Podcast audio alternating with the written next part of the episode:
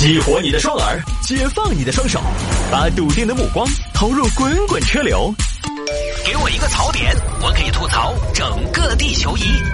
微言大义，换种方式纵横网络江湖。来嘛来嘛，好几天没整微言大义了，有点想念大家。收机前，很多听众朋友呢，这两天也在催，探哥你是不是又下课了？探哥以后还有微言大义吗？就好不容易休两天，你看大家问题都很多，解答问题其实也是一点工作量。好了，微言大义呢，从今天周三开始呢，就正式的恢复了。往后呢，除非我请假，微言大义还是有的啊。欢迎各位来到今天的微言大义，继续在下班时段呢，跟您分享网络上一些热门的、有意思的小新闻。好了啊，这两天呢，我看有听众朋友给我发了一个视频，他让摆一下这个事情啊。这个视频的内容听起来呢，是一个街头采访，采访的是一些姑娘。有两个问题啊，一个问题是，如果一个男的假装很有钱，那么戳穿之后，你会不会跟他分手？就是他其实没什么钱，但是他假装很有钱。有一天你知道他其实没钱，你会不会跟他分手？我看这个视频里边，大多数姑娘的回答是会，会，肯定会，因为他不撑死。那么第二个问题是，如果一个男的假装没钱，实际很有钱，你在戳穿之后，知道他有钱之后，你会不会原谅他？大多数姑娘的回答是。这有啥子嘛？会原谅啊！于是呢，这位听众呢，想要我解答的疑惑是：探哥，为什么有钱的骗人就可以原谅，没钱的骗人就不能原谅？首先，我说一下这个视频本身哈，这个视频本身呢，其实就是那种你这大家知道那个抖音鸡汤，本身是有问题的，因为它并不权威，它甚至连采访的视频都没有，甚至都没有被采访者的露脸，它只是被采访人的声音，没有画面，声音是可以后期配的。他拍的视频其实是另外一个不知道从哪儿抠下来的动态的画面。第二，这种视频他很有可能是故意做出来的，就是做出来为了自己的结论而服务的。你比如说之前有做过一个什么街头采访，三里屯开着超跑，让女孩子上车，看女孩子会不会上车。确实有很多女孩子上车了，但是其实我在想，有没有可能有很多没上车的姑娘，她们就没有拍出来。他是为了他的结论而服务的，就他完全可以通过后期技术手段，为了证明有钱人骗人可以原谅，而没钱的骗人就不能原谅这个结论，再把有助于这个结论的采访都保留下来，以印证他这个视频。就这种视频，其实网上很多。我个人认为呢，这种东西其实可以归为毒鸡汤这一类。就说白了，你如果自己相信这个结论，你看，哦，够力，特别有道理。但是到底是不是这样呢？我们好好想过这个问题吗？我以前第一次听到这个观点和案例的时候，我也觉得哇，真的好妙啊！确实是啊，人的本性啊。一个男的本来没钱，假装有钱，好像是被认为骗人；一个男的本来有钱，假装没钱，他也是骗人。但是女方会更宽容，好像是这样的，太有道理了。但是各位仔细想想，这个东西其实没有什么现实意义的。为什么？因为现实生活中没钱装有钱的确实很多，但是有钱装没钱的很少很少。一个男的追求一个女生，有几个会假装自己没钱？那是电视里边演的，我就根本没有听说过我身边有这样的事儿。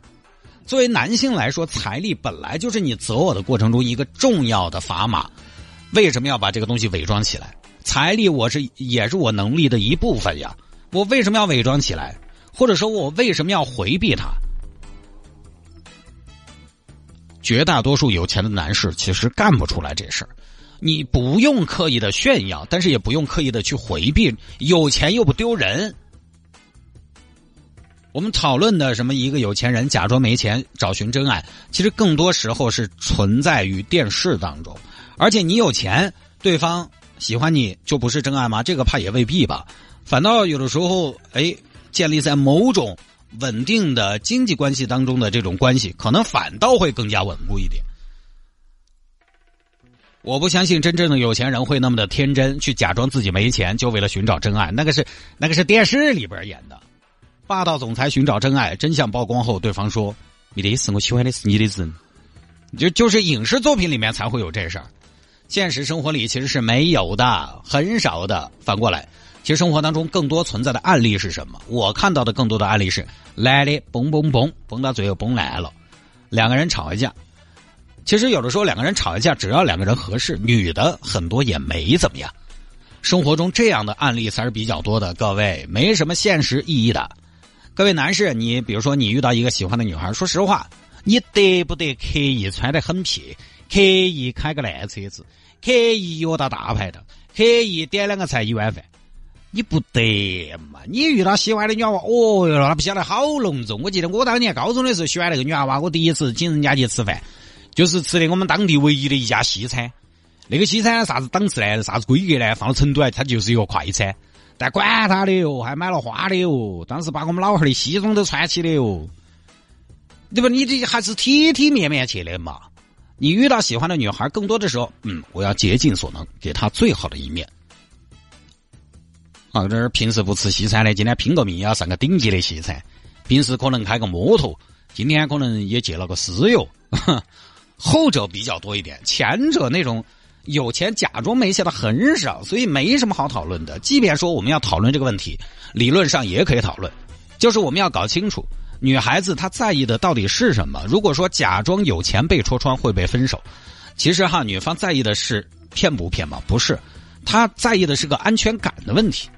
男的假装有钱被戳穿，为什么会被分手？因为女方没有安全感。你看，你又没钱，完了你还骗我。第一，你没得钱；第二，你骗人，对吧？有钱的假装没钱，即便是他骗人了，但是他有钱，他有钱，他会给对方一种安全感。我们每次说到钱的时候呢，会比较赤裸，可能听起来大家也会觉得刺耳。有钱等同于人品吗？有钱当然不等于人品，但是我们换个说法，这个年代有的时候有钱确实可以。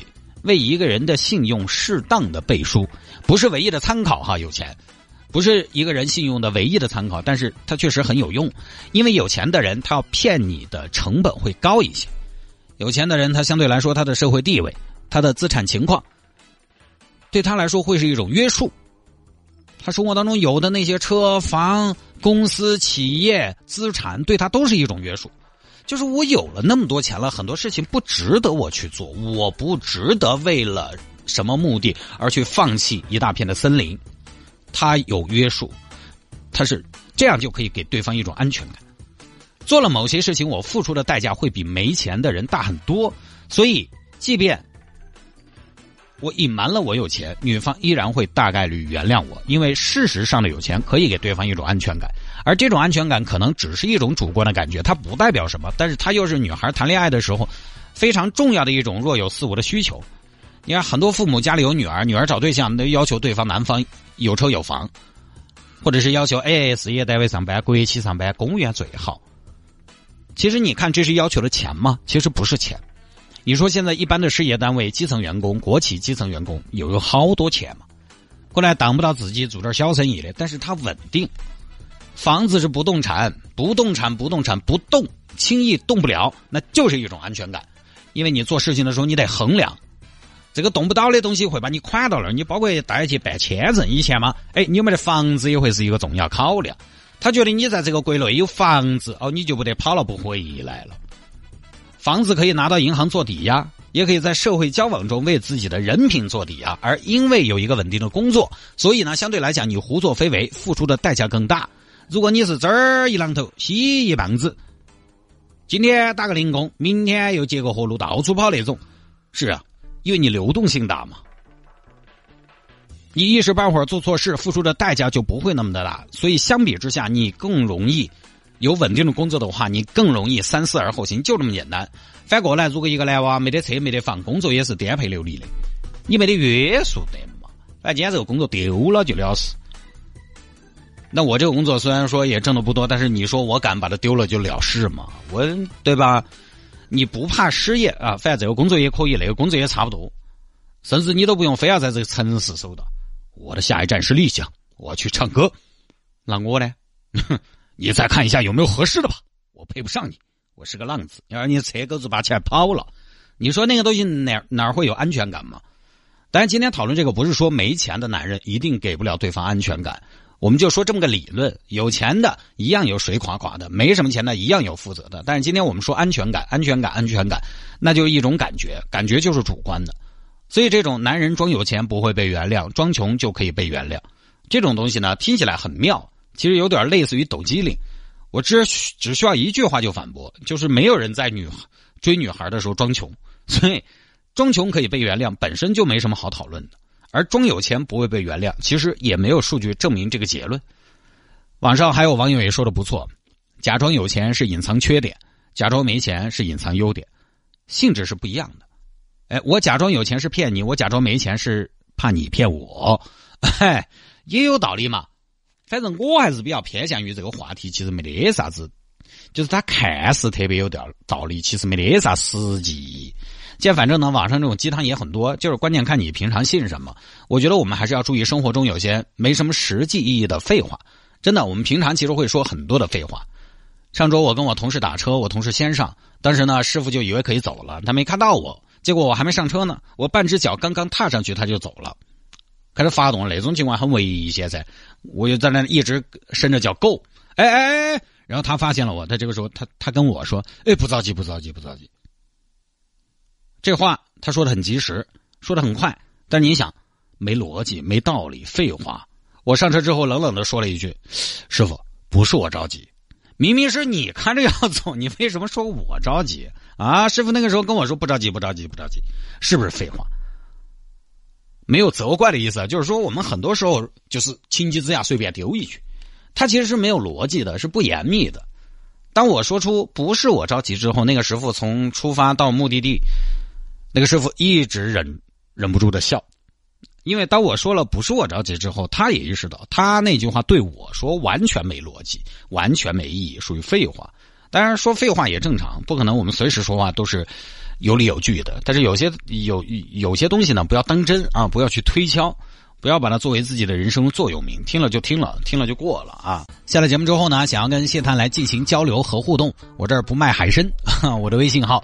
拼音的谢探，数字的九四九四，拼音的谢探，数字的九四九四，加为好友来跟我留言就可以了。上班和下班您的时间都不是很合适呢，也欢迎您在喜马拉雅或者蜻蜓 FM 这两个 APP 上面来收听我们的节目，可以回听往期的节目。那么城市之音其他时段的其他主持人的节目呢，也可以在这两个平台上边来收听，但是呢，不是直接搜他们的节目名字，而是在这两个 APP 上边，他们都叫广播或者电台。在这个栏目里边找到四川地区的城市之音，就可以回听近两天的节目了。